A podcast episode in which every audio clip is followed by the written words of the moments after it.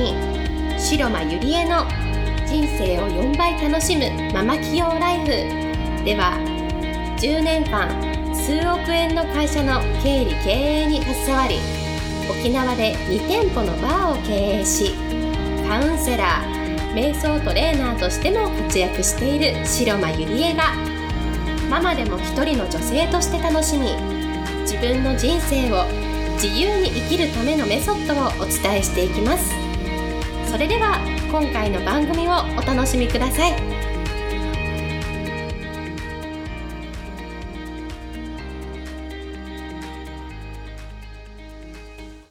皆さんこんにちは、白間ゆりえです。え今日もポッドキャスト始めていきたいと思います。え今日のテーマは、家計が苦しいあなたへというテーマでお送りしたいと思います。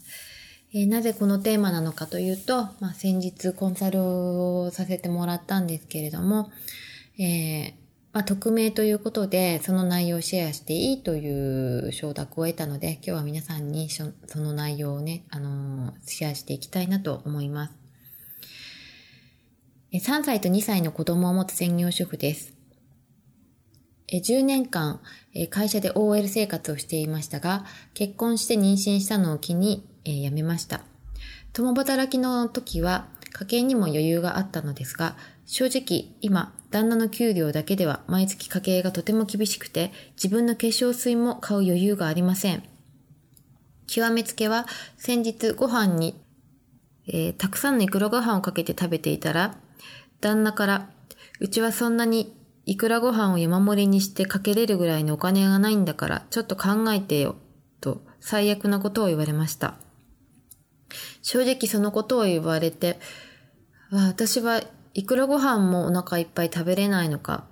何のために私は子育てしているんだろう。何のために結婚して自分の人生を生きているんだろうと、正直何もかもが嫌になってしまいました。どうしたらいいかもうわからなくなってしまいました。え外に出て働きたいけれども、保育園問題なので一歩行動することができない。そして自分の好きなこと、得意なことで、えー仕事をしてみたい。子供が寝てる間など、隙間時間で仕事をしてみたいという気持ちもありますが、それを周りに相談すると、どうせ無理だからやめなさい。できるわけないじゃん、みたいなことを言われ、自信が持てず踏み出せない状態です。今、えー心も体もとても苦しい状態です。どうしたらいいでしょうか？という、えー相談内容だったんですけれども、えっと、その方は、まあこれも話していいよって言われたので言っちゃうんですけれども、あの、旦那さんの給料が、まあ20万ぐらいで、まあ20万ちょっと、22、3万ぐらいで、で、4人で生活しているんですよね。で、家のローンとか、まあ、中、えー車のローンとか、携帯とかね、そういうのを払っちゃうと、本当に、もう、残るお金が、もう本当に数万で。で、それでご飯、毎月の食事とか、子供のこととか、もう本当に家計が火の車だ、大変だって言ってました。で、すごく頑張っているんですけれども、やっぱりお金という、えー、まあ、夫婦喧嘩もね、すごく多くて、あの、どうしたらいいですかっていうことだったんですけれども、もう根底をね、そうやって辿っていけば、すべてお金なんですよね。お金がなくって、なんかこう、お金が原因で全てが起こっている。うん。例えば、こう、いくらご飯もね、お腹いっぱい食べれない。でもその原因を辿っていくと、やっぱりお金だった。で、旦那さんともすごく喧嘩が多い、どうしたらいいかっていう相談だったんですけれども、やっぱりその原因を辿っていくと、お金なんですよね。じゃあどうやったら、そうやってね、小さいお子さんがお金を稼ぐことができるのか。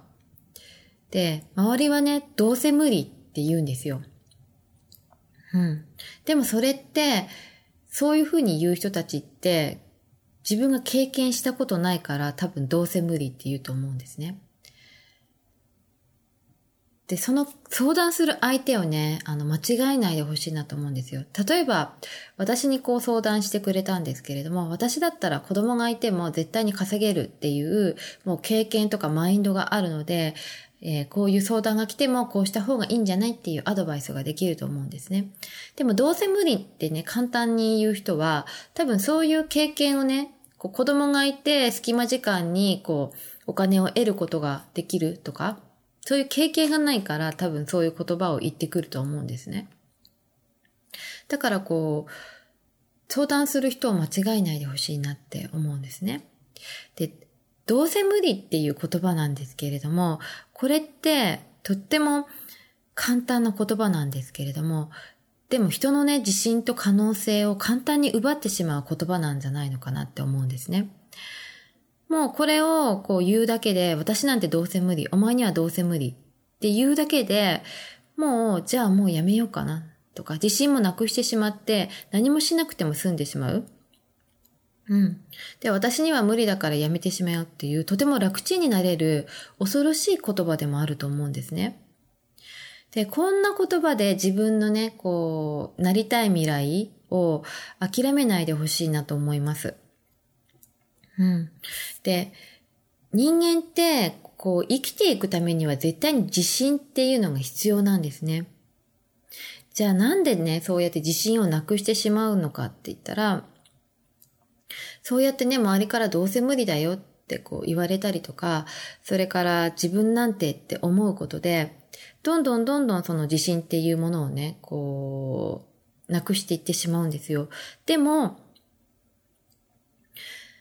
まあ周りはね、例えばお金で自信を買ったり、こう自分のね、身を着飾って自信というものをつけたり、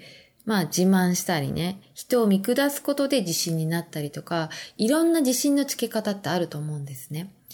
で、まあ人をね、非難するまで自信をつけたいか、それはやってはいけないことだなって私は思うんですけれども、でも、周りって本当そういう人が多いですよね。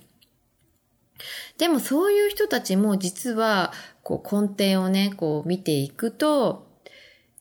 その人たちも自信が欲しいから、こうそうやってね、周りを非難することで自分に自信をつけているんですよね。うん。もしかしたら皆さんの周りにもいるかもしれない。そういうね、人が頑張ったら困るから努力を邪魔してくるんですよ。うん。それはね、近ければ近いほど、こう、そういう人が多いと言われています。でもその人たちも自分の自信を守りたくって、そういう他人の自信を奪っているんじゃないのかなと思うんですね。で、やっぱりどうせ無理とかね、こう、お前にはできないとかやめた方がいいよっていう人は、さっきも言ったように絶対やったことない人、経験のない人が適当なね、や、やらない言い訳をこう教えてくれるわけなんですよ。そのせいで、こう何をしていいかわからないとか、何ができる、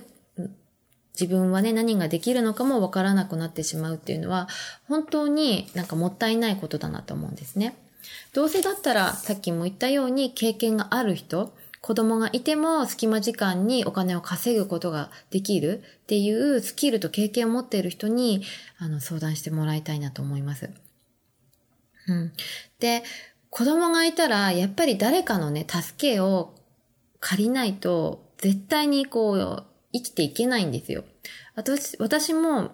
今ね、こう子供を育てながら自分の好きなことを本当にやらせてもらってますけれども、全部、私には本当に能力なんてなくって、周りにね、能力がある人が集まってくるから、なんとかこう、やっていけてるんですよ。で、私は人の出会いには本当に意味があるんだなって思うんですね。本当にあなたとあなたが会いなさいって言って会わせてもらっている。もう人生は本当に人なんだなっていうのは、本当に最近、えー、わか、分かって体感してること。うん。で、自分にね、足りないことだらけだからこそ、助け合えるし、助けてもらえるんですよ。だって、もし足りてたらね、自分に全部、能力もスキルも全部ね、あったら、助け合わなくていいじゃないですか。人の力をね、借りなくてもいいじゃないですか。人は足りないからこそね、自分に足りないこそ、足りないからからこそ、こう、助け合える生き物なんですよ。だからね、自分なんてって思う必要もないし、こう、自分がね、できないことを恥じなくてもいいし、諦める必要なんて私は全くないと思うんですね。で、中途半端だってこの方は言ってたんですけれども、中途半端と思う必要もないし、責める必要もない。で中途半端っていうのは、行動しているから、こう、中途半端なんですよ。ダメなのはね、もう何もしないこと、何もできない、何もしないし、一歩も進めないことが、私は、なんだろうな、ダメな、ダメっていうか、こう、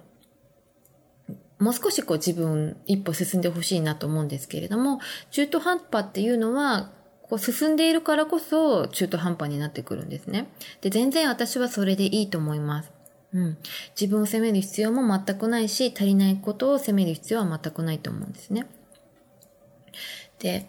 そうですね。あの、まあ、家計が苦しいということなので、自分がね、できることをまずはやってみること。うん。それから、こう考えてみる。とにかく人ってね、人生一度きりだから、みんな一生懸命生きていると思うんですよ。もう本当いろんな人が一生懸命生きている。で、生まれてから人ってやったことないことだらけだから、失敗して当たり前だし、何かこう自分がね、やったこと、子供をね、こう、産んで、そこから子育てと仕事の両立ができるか。もちろん不安になるのは当たり前だと思うんですね。でもそのね、自分の、こう、やりたいこと、とにかく一歩進んでみる。で、一歩進んでみて、ダメだったら、またね、違う策を考えていく。そうやって、なんだろうな、トライエラーを繰り返して、こう進んでいってもらいたいなと思うんですよ。で、この方っていうのはね、すごいスキルとかもいっぱい持っているので、まずは最初それをやってみたらっていうふうに、えー、私はこう、一歩ね、こう、道を作ってあげたんですけれども、うん、とにかく、どうせ無理とかね、そういうことを言う人は一切無視で、こうしてみたらと言ってくれる人に出会う。そしてその人のそばにいる。そうやってどんどん自分の、えー、やりたいこと、やってみたいことに挑戦していってもらいたいなと思います。はい、絶対そうすることで、あの、今のね、苦しい状況も絶対にこう、改善して、えー、いくと思います。人生一度きりなので、こう、頑張ってもらいたいなと思います。はい、それでは今日はこれで終わりにしたいと思います。ありがとうございました。本日の番組はいかがでしたか？では白間ゆりえに聞いてみたいことを募集しています。ご質問は web 検索で「白間ゆりえ」と検索。ブログ内の「問い合わせ」からご質問ください。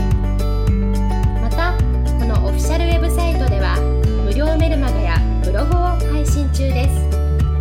次回も楽しみにお待ちください。